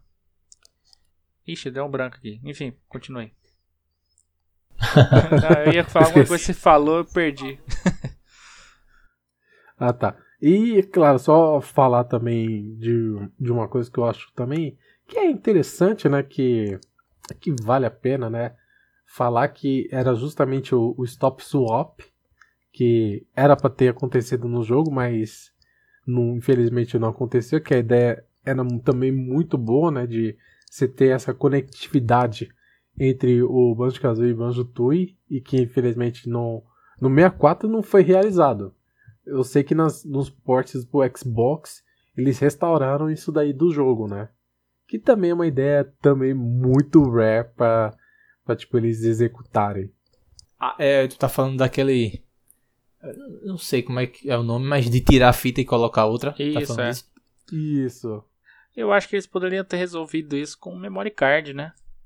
Se você tivesse um save do Kazooie, ou tipo assim, não um save, né? Porque o jogo salva no, no, no cartucho, mas sei lá, coloca um, joga um código lá no memory card para você recuperar no outro.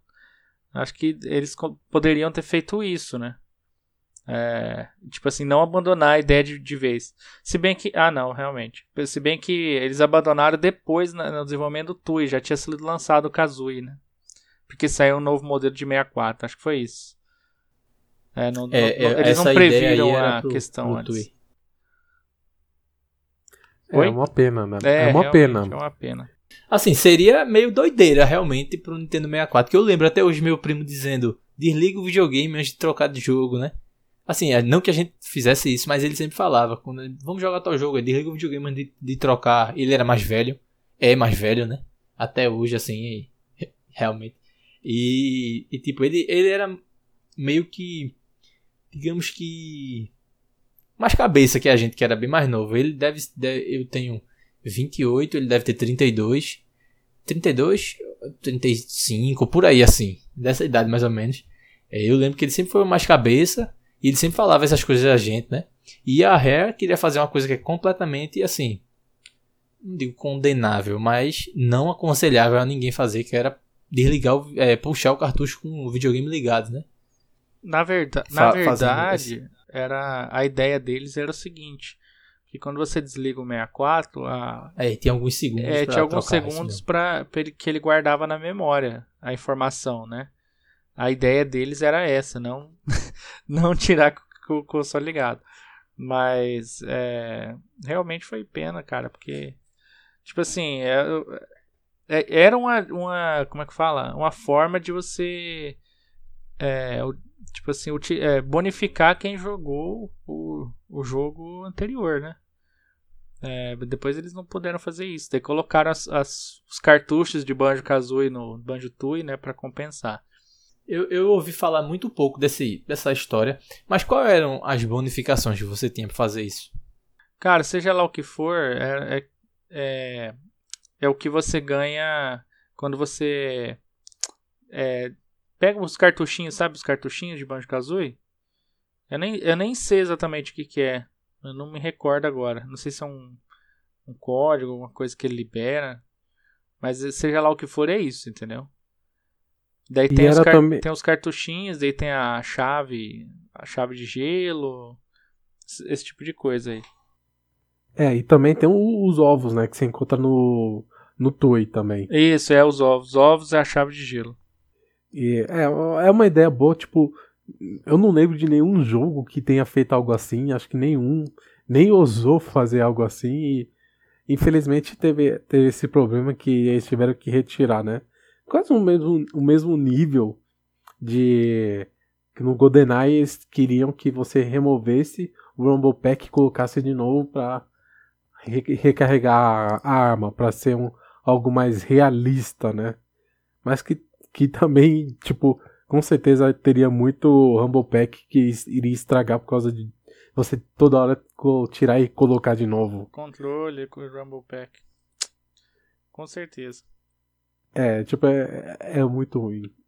E também tem que lembrar também de uma outra coisa que eu acho que é muito interessante, que é a música que muda dependente, dependendo do ambiente que você está.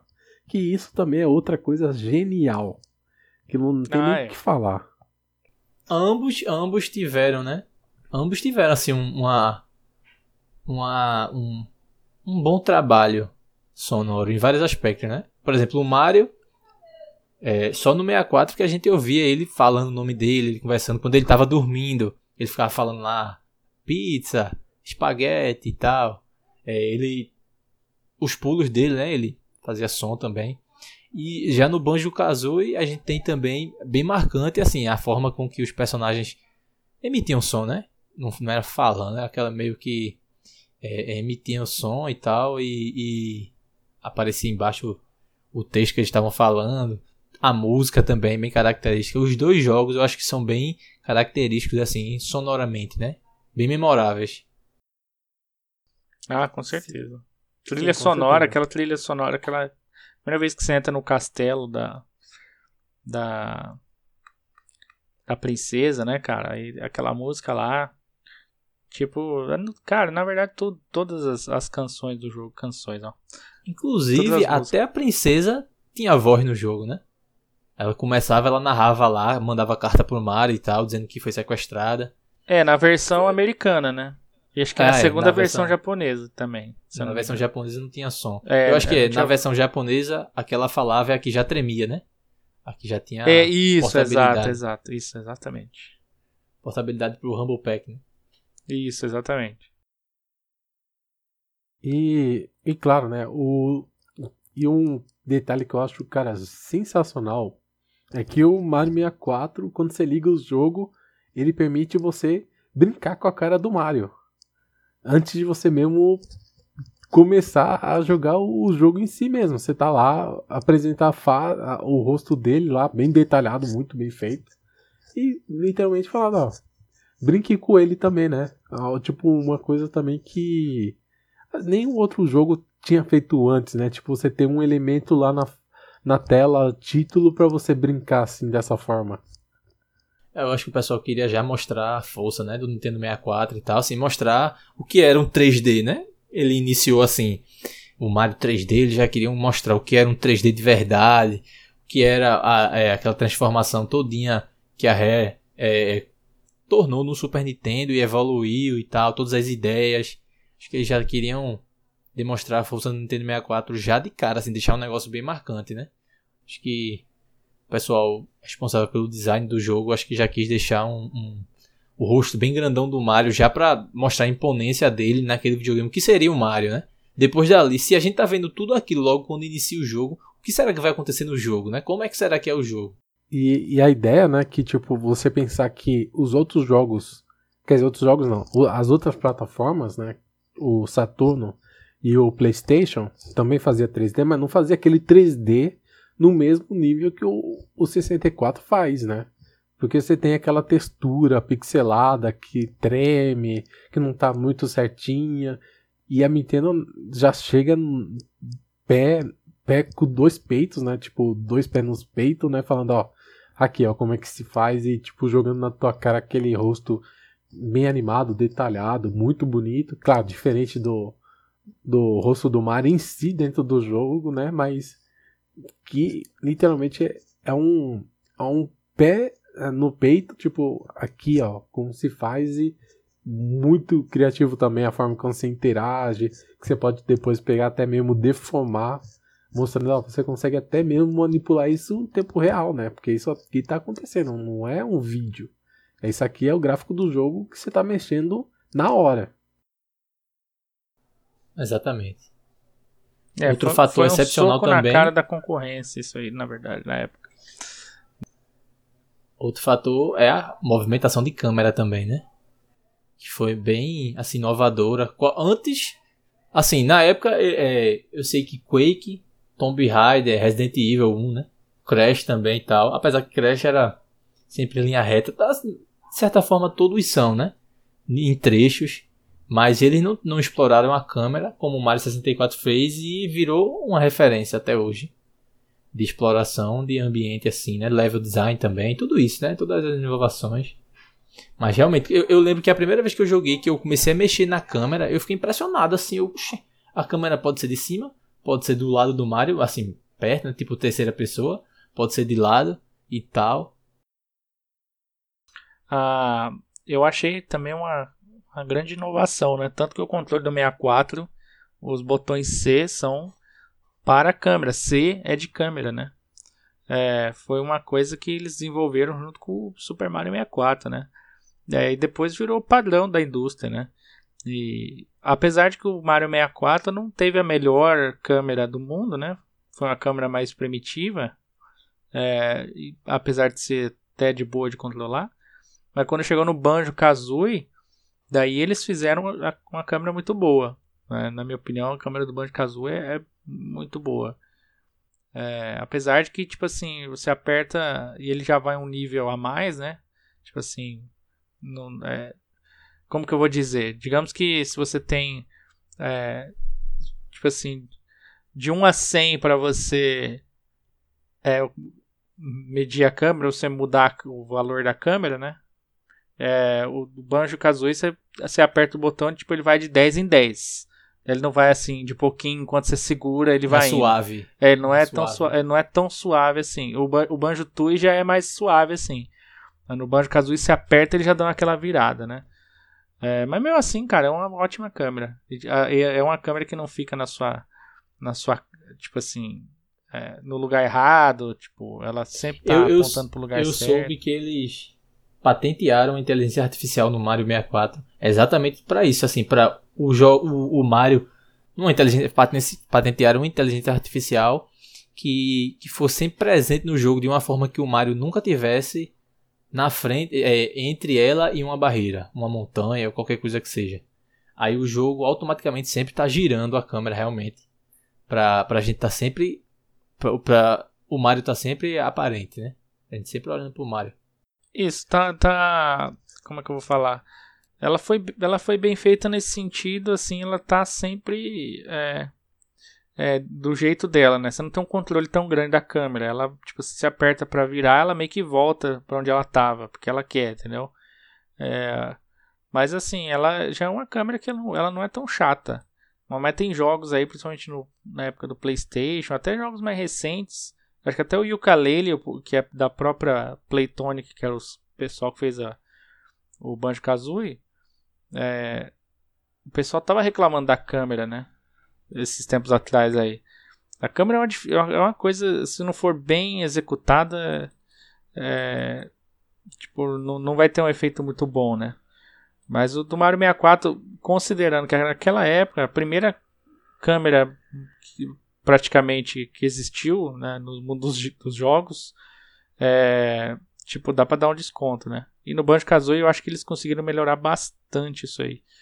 É, a câmera eu acho que é bem melhor no Banjo-Kazooie. Não tirando também o mérito do Super Mario 64. É, o Banjo-Kazooie, ele, ele foi muito bem... Ele teve uma, uma bela nota, né? Uma boa nota no, no Metacritic que avalia os jogos. Eu acho que o, não sei qual foi a nota de Mario. Eu sei que ele tirou 92 de 100 e o, o The Legend of Zelda tirou 99, né, de 100. São os jogos assim topo do da da pontuação, né? De um da décima arte, né, dos jogos e tal. Isso. E só para explicar pro pessoal, né, o Metacritic, para saber como funciona, ele reúne as notas do, de vários veículos, né, que avaliam jogos e reúnem e, e, meio que jogam uma média, dá uma média daquele jogo de 0 a 100, né? Então, quanto mais perto do 100, hum, entre aspas, mais perfeito o jogo é, né? Então, você tem jogos que estão realmente naquele topo que acima de 90 já estão falando que é um jogo já espetacular. E, e tem uma coisa que eu até gostaria de comentar com vocês, para pedir a opinião de vocês que não é em relação à lista de movimentos dos personagens, mas em controlar o personagem em si. Porque, na minha opinião, eu acho que o, é mais divertido e mais legal você controlar o Mario do que controlar o Banjo. Que o Banjo, ele tem aquela, aquela quantidade de movimentos que é legal realmente. Principalmente quando você aprende a andar com, com a Kazooie. Você praticamente só quer andar com ela, não quer mais andar com o Banjo. Mas eu acho que a lista de movimentos que o Mario tem, eu acho que é mais fluido, mais rápido. que eu, A minha impressão é que o, o Banjo-Kazooie, ele, ele é ligeiramente mais lento do que o, o Mario. Não sei se vocês já tiveram uma impressão assim do é. jogo. É, o Banjo, eu na verdade, acho que ele é, é tipo mais gordo, né? lerdo, né? né? Por isso que ele é mais lerdo. o Mario é, é, é, Tudo bem que ele é um ser humano, mas ele é gordinho também, mas ele realmente é mais rápido. O Mario tem mais movimentos, questão de wall jump, né? É... Deixa eu pensar algum outro movimento que ele tem aqui que o Banjo não tem. Tem um que ele é. sai correndo e é. você meio que pula sentado assim, né? Vai dar como se fosse uma voadora sentada no chão, sei lá. É, acho que, acho que o, o, o pulo longo não tem no Banjo, né? E também o, o pulo triplo também não tem, né? É, mas é, não, não, o que eu falo não é exatamente a ah, questão não, tipo, eu, assim, eu entendi o que, que você quer dizer. A questão de controlar, né? Como, sim, como é a sensação de controlar? Isso, a sensação. Porque a minha sensação é que o, o, o jogo, em geral, do, do Mario, parece que ele, ele é mais rápido, tipo, vamos dizer, tem mais frames do que do, do Banjo. Parece que o Banjo é um pouquinho mais lento. Não, não que ele não seja ruim de controlar ou seja frustrante, nada disso, mas a minha impressão é que parece que é mais legal usar o Mario, movimentar com ele, tipo, num, numa área tipo vazia, só ficar dando triple jumps, pulando, do que o banjo, sabe? É, eu diria na minha no meu caso que eu tenho mais controle sobre o banjo. Eu sinto assim, porque, por exemplo, o Mario, o Mario, que nem você falou, ele é mais rápido, tudo bem. Mas ele tem umas coisas que eu acho, eu não sou muito fã. Por exemplo, se você tá correndo com o Mario para frente e de repente, tipo, ele, ele eu não sei explicar, talvez você vai entender o que eu estou dizendo. É, você está correndo para frente, dá um pulo, daí você cai num, num terreno que é meio é, curvado, assim. Tipo, não vou falar curvado, é. Tipo, é como se fosse um barranco, certo? Daí o Mario ele meio que ele meio que perde equilíbrio, ele volta para trás e em um tempo até você poder controlar ele de novo, ele meio que continua voltando para trás, tipo, andando de ré, tá ligado?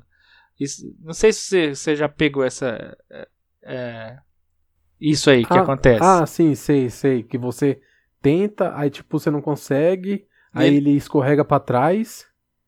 Isso. Algo assim, não é? É, mais ou menos. Por exemplo, você tá andando pra frente e o terreno te força a voltar para trás, por exemplo. Quando você dá um pulo no, no, barranco assim, ele meio que volta para trás. Até você conseguir andar para frente de novo, ele, tá, ele ainda tá andando para trás. Isso aí me, me, me, me, complica um pouco, cara. Eu não sou muito fã disso aí. Atrapalha, porque tem, tem lugares que você quer, que, quer, você quer subir e tal, dar uns, uns pulos assim e você acaba caindo nessa situação que atrapalha. Mas com o banjo, é, na questão do controle, eu tenho muito, eu sinto muito mais, tipo assim, é um jogo com controle muito melhor, assim, de você ter domínio sobre o personagem, entendeu? É, essa é, é, a minha, pelo menos a minha experiência, não sei de vocês, né? Mas o Mario também é ótimo. Né? Não, eu não acho que assim, em ambos tem prós e contras, como tu falou, tem isso de deslizar, né, dar uma deslizada e tal, antes de reassumir o controle. No Banjo tem também assim, que a movimentação do Banjo mesmo, do personagem Banjo, ela é meio tá, meio meio lerda assim, não sei explicar, meio meio cansada assim. Já com o Kazooie fica bem mais rápido. Depois que você consegue usar ela realmente como. Não sei quem acho que foi Alexandre, né, que falou. É, a gente só quer usar ela porque é melhor e tal. A gente também consegue subir, acessar lugares que o Banjo não consegue, que ele desliza e tal. Eu acho que cada um tem. É, é meio particular, assim, a movimentação. Eu acho que tem os prós e contras dos dois. Tem, é, é, você falou, ela, ela melhora tudo, né? Ela tem o, aquele negócio de planar no ar, ela tem o o pulo duplo que você dá uma voadinha a mais. É, as, as questões de pássaro dela são melhores mesmo. Dá, se você quiser usar só ela, praticamente dá. O ataque dela com o biquinho é melhor do que o soquinho dele. É, é porque eu, eu, eu, eu sinto que o, é melhor controlar o Mario porque, tipo, o, o Banjo ele não se joga, sabe? Os bandos de Kazuis, eles não se jogam. A não ser que você dê aquele, aquela, aquele ataque de bicada que, tipo, a, a Kazui, tipo, vai pra frente, sabe? Tipo, meio que se retrai e depois vai pra frente. Ou você dá o pulo bicando. Enquanto o Mario, você literalmente se pode se jogar. Você tá pulando em alta velocidade, você aperta o B, o Mario mergulha. Ah, sim, com certeza. Aí, então, tipo... tem, do, do, de se jogar tem esse do mergulho e tem um que eu, eu não sei, não lembro o nome, nem qual é a sequência, que você sai correndo e não sei se aperta A e B, que ele meio que dá como se fosse uma rasteira. Meio que ele, ele se é, deita tipo, no chão. É, você aperta, acho que você tem que ir correndo e apertar o Z e depois o B. Aí ele dá tipo meio que. Isso, você fala, uma rasteira. É isso mesmo. Isso não, mesmo. tem uma rolada também, não tem? Dá, dá um carrinho, dá um que carrinho. ele rola. Isso, mas o, o, o, isso daí do. Acho que você tá falando, Rubens. Acho que você aperta tipo Z parado e você aperta o, o B, e aí ele tipo dá meio que um. Mesmo vamos dizer um golpe de capoeira até. Tipo, é. ele dá aquele, aquele golpe lá. É, mas um, uma coisa que eu não gosto do, do Mario, que resolveu nos jogos seguintes, é o wall jump. Porque quando você vai fazer o wall jump, Você pula o Mario na parede e você tem uma janela de tempo para você apertar a, a, direção contrária e o botão de pulo para você pular daquela parede. Se você for muito lento, o Mario simplesmente vai bater e ele vai cair. E, é, tem, e, tipo, aquele... e também tem a questão da direção. Se você errar um pouquinho de direção, já não vai também. É. Então, por exemplo, tem aquela fase que é a Rainbow Ride, Ride que a gente estava falando, né? Que, que é a fase do, cap, do tapete. Isso. Tem um momento que você tem que fazer vários wall jumps seguidos. Que é pra pegar a moedinha azul, né? É, pegar a moedinha azul e chegar no bom para liberar o canhão, né? Aí você tem que fazer isso, né? Aí se você errar, você vai cair tudo. E as moedas azul ficam por um tempo limitado na, naquela fase. Então se você errar, bem provável que você vai perder todas elas. E aquilo vai te arruinar, vai dificultar mais ainda para conseguir as 100 moedas, porque justamente é chato. E no, nos jogos seguintes, o que eles fizeram para resolver foi o Mario, ele quando ele pula na parede, ele desliza, aí você consegue apertar o botão de pular o momento que você quiser. Você não tem mais é. aquela, aquela janela pequena de tempo para você fazer o wall jump igual no, no 64. Principalmente nos jogos 2D, né? que ele, ele tem isso. Isso. É mais fácil não, ainda no, de, no, de, você controlar. É, mas nos 3D também, tipo, o Sunshine é dessa forma também. Ele, você pula na parede ele desliza. Aí você consegue pular dela quando você quiser. Outra, outra curiosidade também é a movimentação de Mario, tipo, o jeito que ele corre, meio, meio Naruto assim, meio pra frente, com o braço para trás, é também de um de um anime japonês. É, ele chama Dr. Slump. É de Akira Toriyama também, né? Criador de Dragon Ball. É o, o ilustrador, né? Dragon Ball, ilustrador de Chrono Trigger e tal. Que é dos anos 80. E é, é um robozinho e tal. Aí. É, é uma robozinha, né?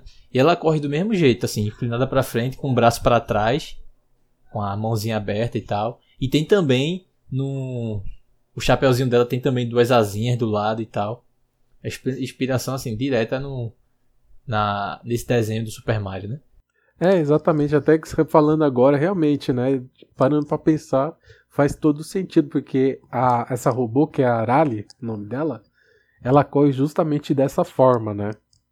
O Dr. Slump, para quem não conhece, ela é a obra do Akira Toriyama antes do Dragon Ball.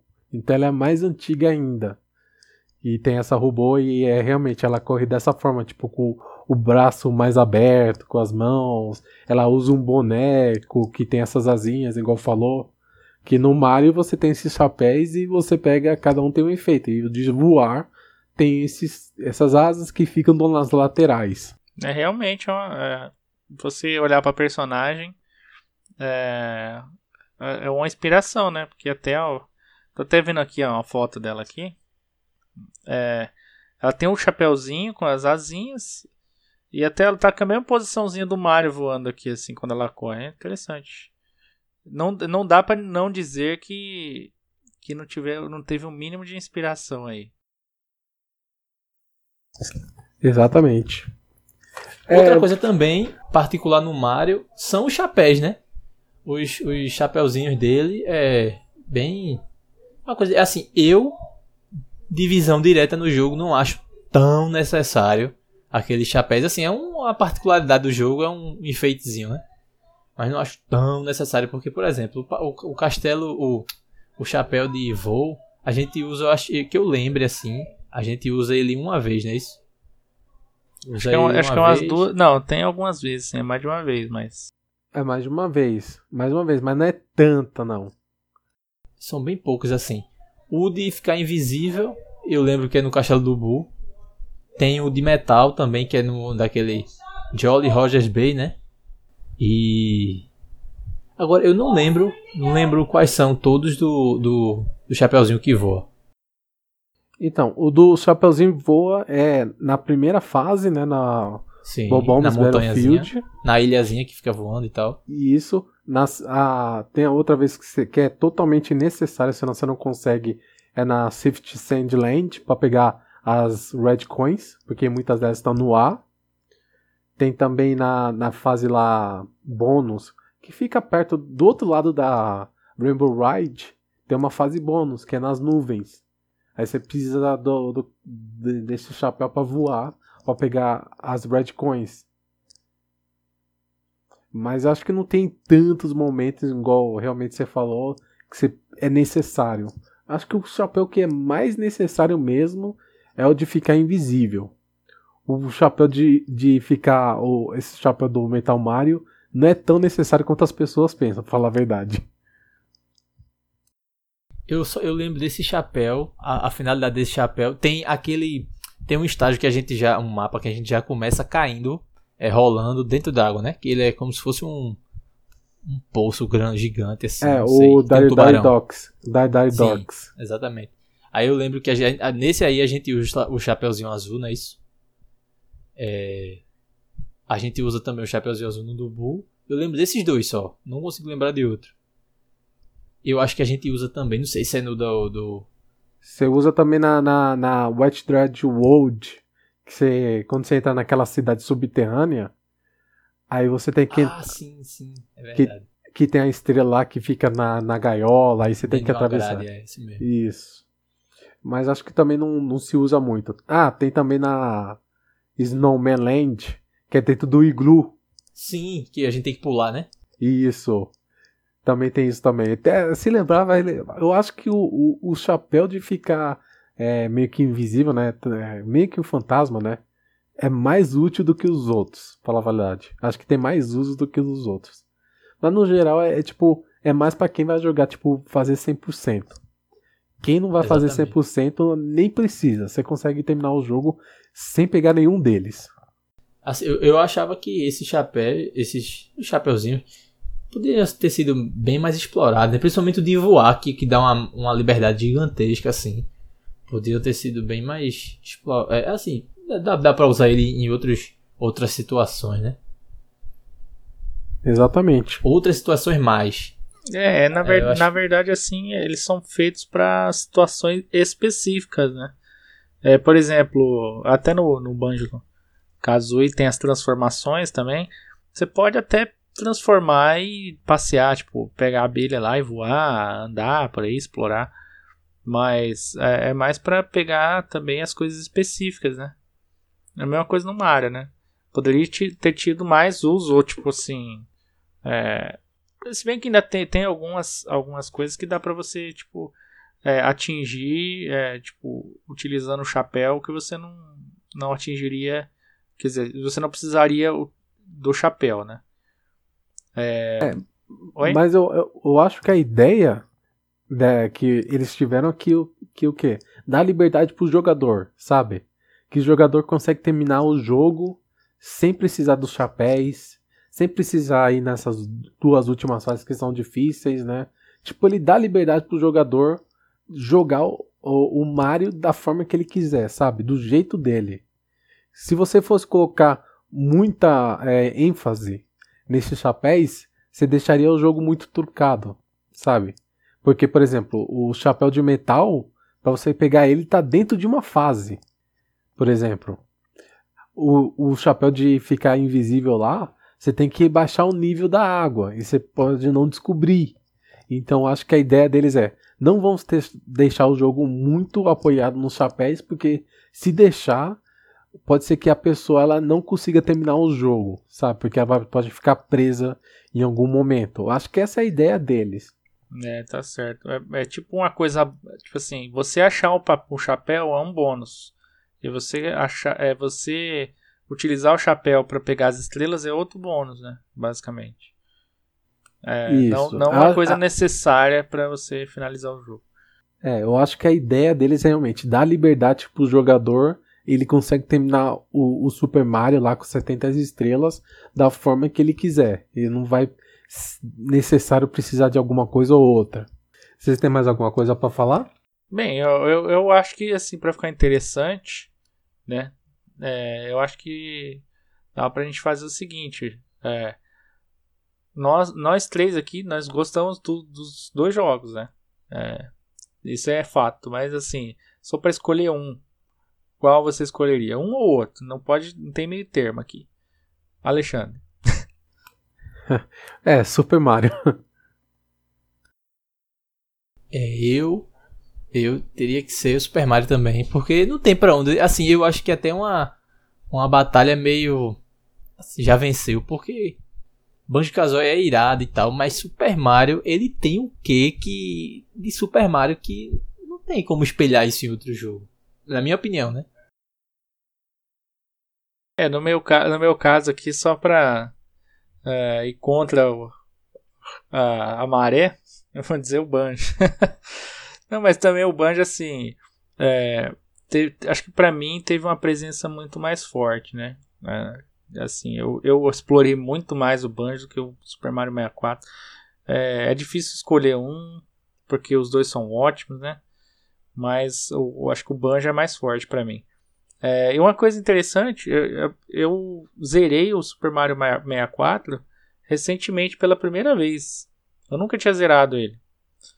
Depois, todos esses anos com 64, eu nunca tinha zerado Super Mario 64, porque eu sempre queria zerar com as 120 estrelas. E eu teve algumas estrelas lá que eu tava me irritando, tipo aquela do do relógio lá, das 100 moedas no relógio e tal, toda hora você caía, você cai e tal. E eu nunca tinha terminado, cara. Daí dessa vez eu falei, cara, quer saber? Vamos lá, vamos enfrentar esse Bowser. Daí eu entrei lá, enfrentei o Bowser. E vi o final pela primeira vez. É, mas mesmo assim, o, a minha escolha é o Banjo, porque ele é muito mais. tem uma presença muito mais forte. E, assim, claro, né? Dizer, eu, por exemplo, eu joguei os dois. E eu joguei os dois 100%. Ou seja, eu já terminei eles e tudo, já fiz tudo que tinha que fazer nos dois jogos. Mas realmente o, o Super Mario 64 me atrai mais. E eu, e eu adoro ver o speedrun dele, acho muito legal. Tipo, mais de... fluido, eu acho ele bem mais fluido. Agora e... sim, se você encaixar os três num, num top, do, assim, Banjo, Banjo Tui, Kazooie e Super Mario, pra mim o Tui é melhor que os, os outros dois. Acho que é o, to, o dos três assim seria o Tui, Super Mario e Banjo Kazooie. E é, o, claro, eu não gosto do Banjo Tui. Eu tentei, né? Dei a chance pro Talvez daqui a alguns anos eu tente de novo, falo, não, vamos tentar encarar isso daqui, né? Vamos tentar encarar isso daqui, vamos ver se consigo, né? Algumas vezes até tipo com a ajuda de algum guia, de um detonado, eu não tenho muito esse problema não. Pra tipo, não, me ajudar em alguns, em alguns momentos para não ficar tão perdido, porque quando você começa a ficar perdido no jogo, você começa a ficar um pouco frustrado. E você começa a perder cada vez mais o interesse. É, esse, é, esse é o meu problema com o jogo também. Mas eu ainda, é. como você, eu ainda pretendo pegar mais uma vez, depois de tantas vezes que eu não terminei, mais uma vez sério para zerar ele também.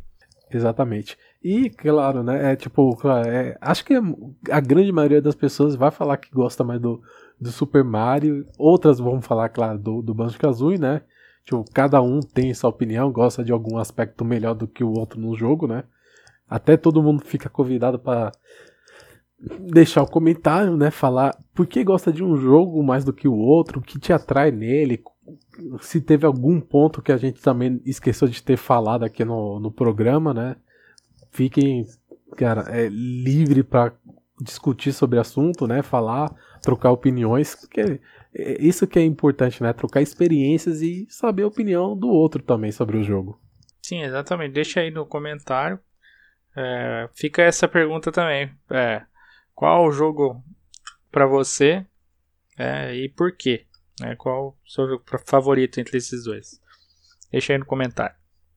É, e claro, né? Quem sabe o próximo, a próxima vez que fizermos uma batalha seja entre Mario Kart e Diddy Kong Racing. Aí, tá aí é esse clássico, aí já, hein? Esse aí, é, esse aí já tem vencedor já. Isso aí é uma batalha só, clássica.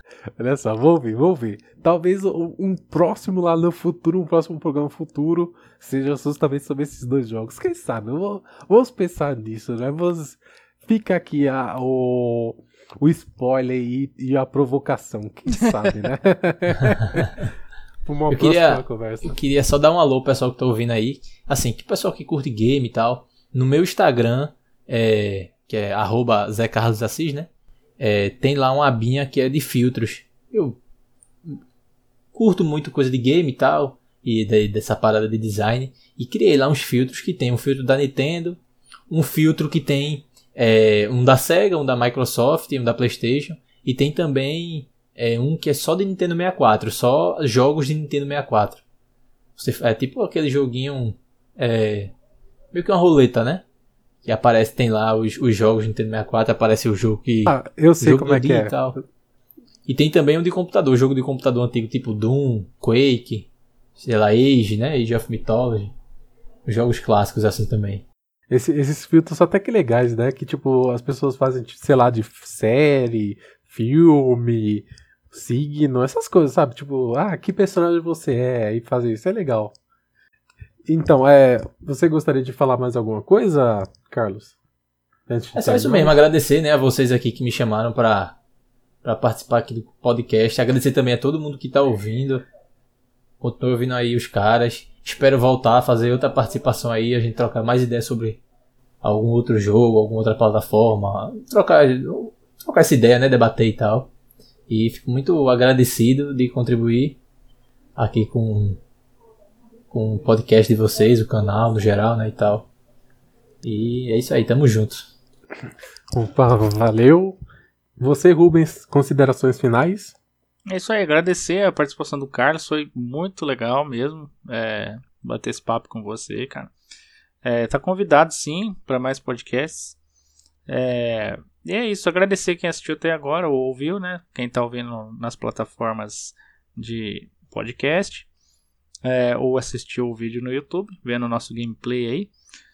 É isso, valeu. Um abraço a todos.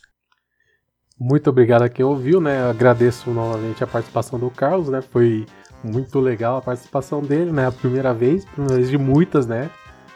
Vamos ter muito mais coisas para falarmos, né? Daqui em diante. Muito obrigado, Rubens, também, por participando, né? Como sempre. Né? Opa! Né? Tô aí. E, claro, quem ouviu até aqui, né, curtiu, gostou, né, comente também, né. Espero que tenham gostado, né. Fica essa provocação para programas futuros, né, de talvez fazer esse embate de outras franquias, outros jogos, quem sabe, né. Fica aqui a, a ideia lançada aqui no ar. E muito obrigado a quem ouviu até agora e até a próxima. Valeu, falou. pessoal. Valeu, falou.